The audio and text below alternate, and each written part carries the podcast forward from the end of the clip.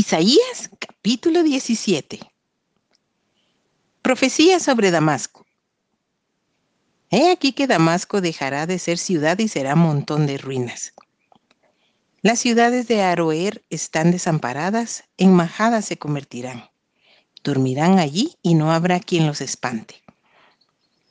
Y cesará el socorro de Efraín y el reino de Damasco, y lo que quede de Siria será como la gloria de los hijos de Israel, dice Jehová de los ejércitos. Juicio sobre Israel. En aquel tiempo la gloria de Jacob se atenuará y se enflaquecerá la grosura de su carne.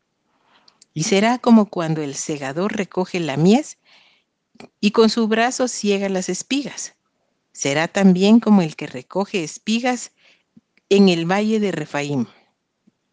Y quedarán en él rebuscos como cuando sacuden el olivo, dos o tres frutos en la punta de la rama, cuatro o cinco en sus ramas más fructíferas, dice Jehová, Dios de Israel.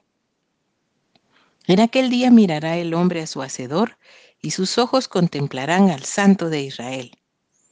Y no mirará los altares que hicieron sus manos, ni mirará a lo que hicieron sus dedos, ni a los símbolos de acera, ni a las imágenes del sol.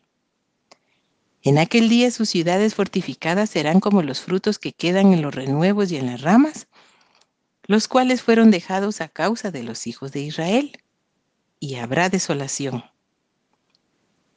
Porque te olvidaste del Dios de tu salvación y no te acordaste de la roca de tu refugio.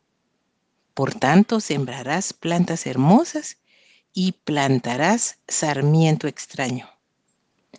El día que las plantes las harás crecer y harás que su simiente brote de mañana. Pero la cosecha será arrebatada en el día de la angustia y del dolor desesperado. ¡Ay! Multitud de muchos pueblos que harán ruido como estruendo del mar y murmullo de naciones que harán alboroto como bramido de muchas aguas. Los pueblos harán estrépito como de ruido de muchas aguas pero Dios los reprenderá y huirán lejos.